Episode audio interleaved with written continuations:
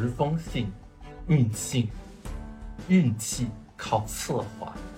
我承认，就像人不能没有金钱一样，人不能没有运气。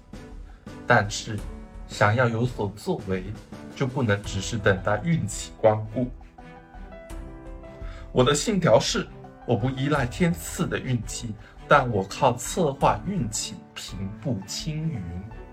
我相信好的计划会左右运气，甚至在任何情况下都能成功的影响运气。我在石油界实施的变竞争为合作的计划，恰恰验证了这一点。亲爱的约翰，有些人凭借他们非凡的才能，注定会成为令人瞩目的王者或伟人。在我看来，比如说。密克先生，他是一位永远野心勃勃且具有商业才能的商业巨子。他用收割机解放了美国农民，同时也把自己送入了美国最富有的行列。哼，法国人似乎更喜欢他，盛赞他为对世界最有贡献的人。这真是一个意外的收获。这位原本只能做普通农具商的商业奇才说过一句深奥的名言：“运气是设计的残余物质。”这句话听起来令人费解。它是指运气是策划和策略的结果，它是指运气是策划之后剩余的东西呢？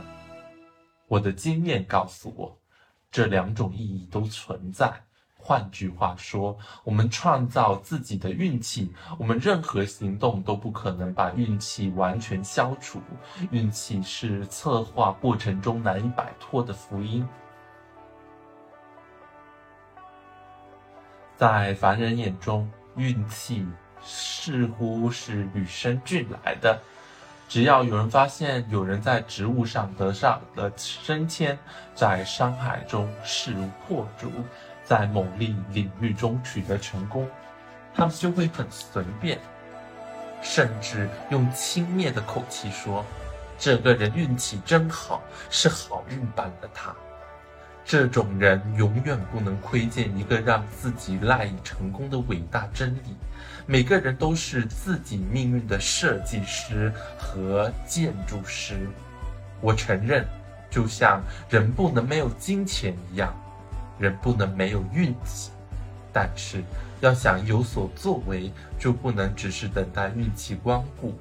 我的信条是：我不依赖天赐的运气，但我靠策划运气平步青云。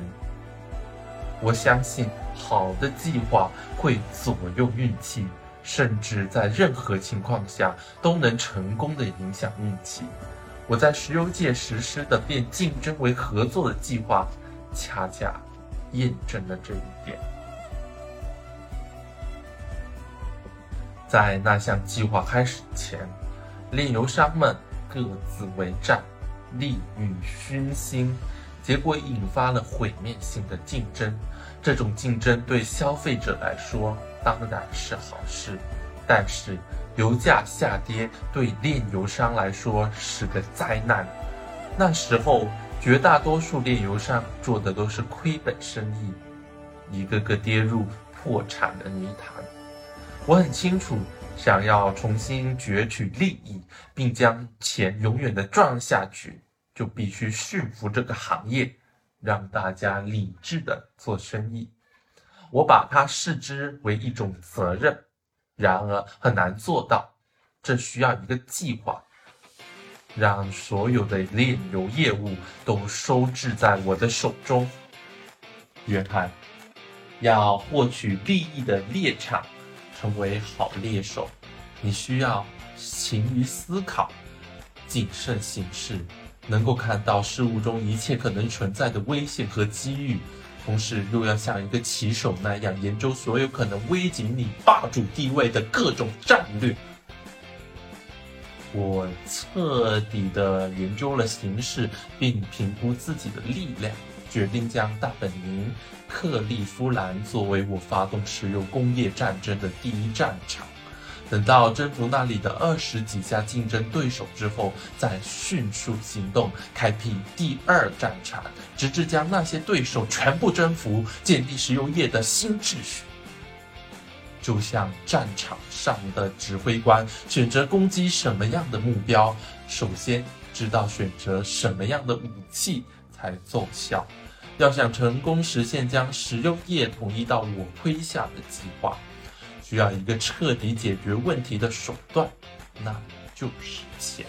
我需要大量的钱去买下那些制造生产过剩的炼油厂，但我手上的资金不足以实现我的计划。于是我决定组建股份公司，把行业外的投资者拉进来。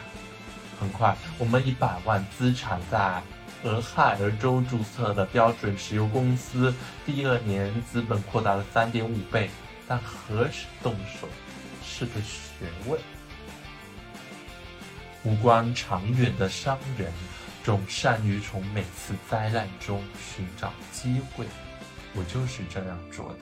在我们开始征服之旅之前，石油业一片混乱，境况江河日下。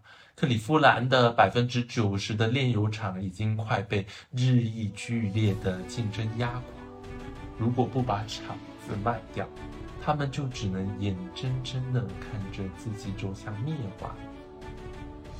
这便是收购对手的最好时机。此时动手似乎不太道德，但这不能有妇人之仁。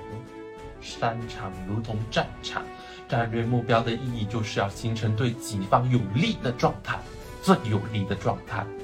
出于战略上的考虑，我选择的第一个征服目标是最强的对手。哼，这家公司在克里夫兰很有名望，而且野心勃勃，和我的想法一样，他们也想吞并我的明星炼油厂。在对手做出行动之前，我决定先下手为强。我主动如约见了克拉克最大的股东，我中学时代的老朋友，哼，佩恩先生。我告诉他，石油界混乱逼离的时代该结束了。为保护无数家庭赖以生存的石油行业，我要建立一个庞大、高绩效的石油公司，并邀请他入伙。最终，他们同意以四百四十万的四十万美元的价格出售公司。我知道他根本不值这个价钱，但我没有拒绝他们。吃掉这公司就意味着我将取得世界上最大炼油厂的地位，并将迅速把克利夫兰的炼油商粘合在一起，充当强力先锋。哎，这招果然十分奏效，在不到两个月时间里，就有二十二家公司对手归到标准石油的麾下。在此后三年，我就征服了费城，成为了全美炼油界唯一的主人。如果我当时只是感慨时运不济，选择随波逐流，或许我早已被征服。但我策划出我的运气。世界上什么事情都可能发生，就是不会发生不劳而获的事情。那些随波逐流、墨守成规的人，我不屑一顾。